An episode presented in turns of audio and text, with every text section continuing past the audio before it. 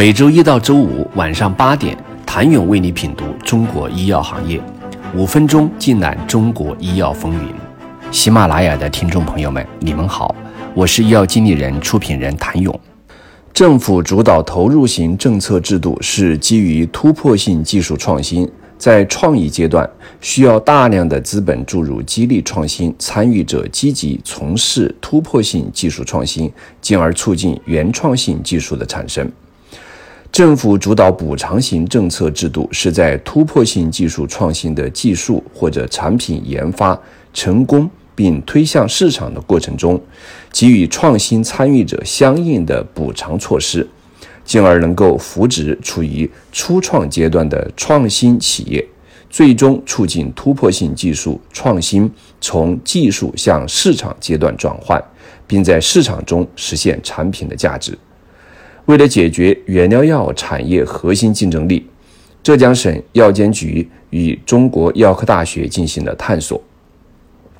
二零二一年上半年，共同发起成立了浙江省原料药安全研究中心。浙江省原料药安全研究中心旨在进一步提升原料药产业的核心竞争力，破解原料药卡脖子环节，开展原料药政策研究、产业分析。杂质检测、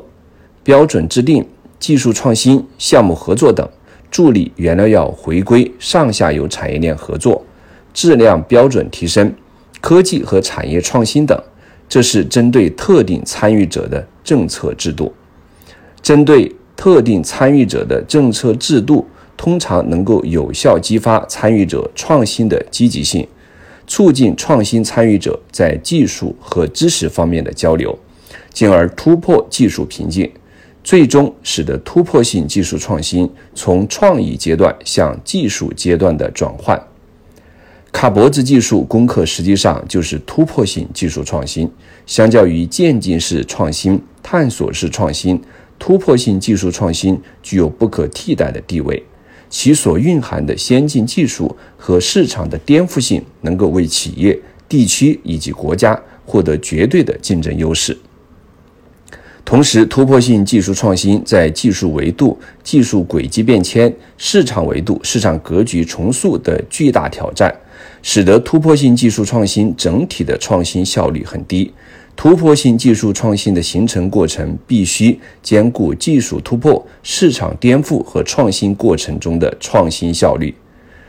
突破性技术创新需要实现，不仅仅是追赶原有技术，还要突破。实际分析项目卡脖子难题时，往往需要针对每个项目进行个性化研究，评估哪些环节需要国产替代。活性维生素 D 三是肝功能不全患者治疗骨质疏松类疾病的主要有效药物。然而，制备活性维生素 D 三的核心原料甾醇长期受到外国企业垄断，由于依赖于生物发酵途径生产。仅工艺路线长，生产成本高，技术的缺失更使得我国摆脱进口依赖，药物自主创制陷于极为被动的局面。二零零三年，浙大化学工程与生物工程学院任其龙教授承接了活性维生素 D 三分离提纯技术项目，发现了制备活性维生素 D 三的新原料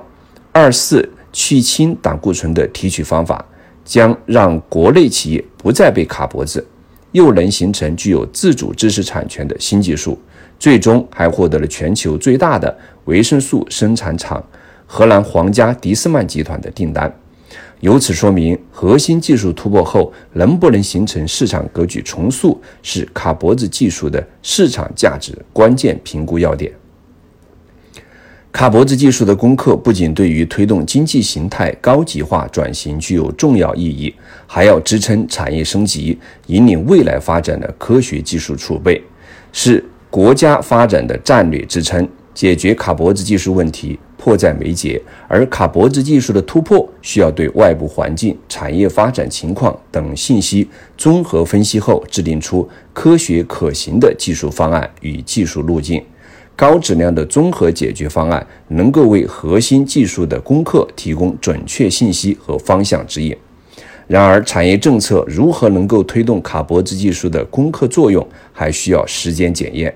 更多的时候，能够实现突破性技术创新的企业，往往不是靠产业政策扶持而来的，而是从市场的炮火中活下来开始的。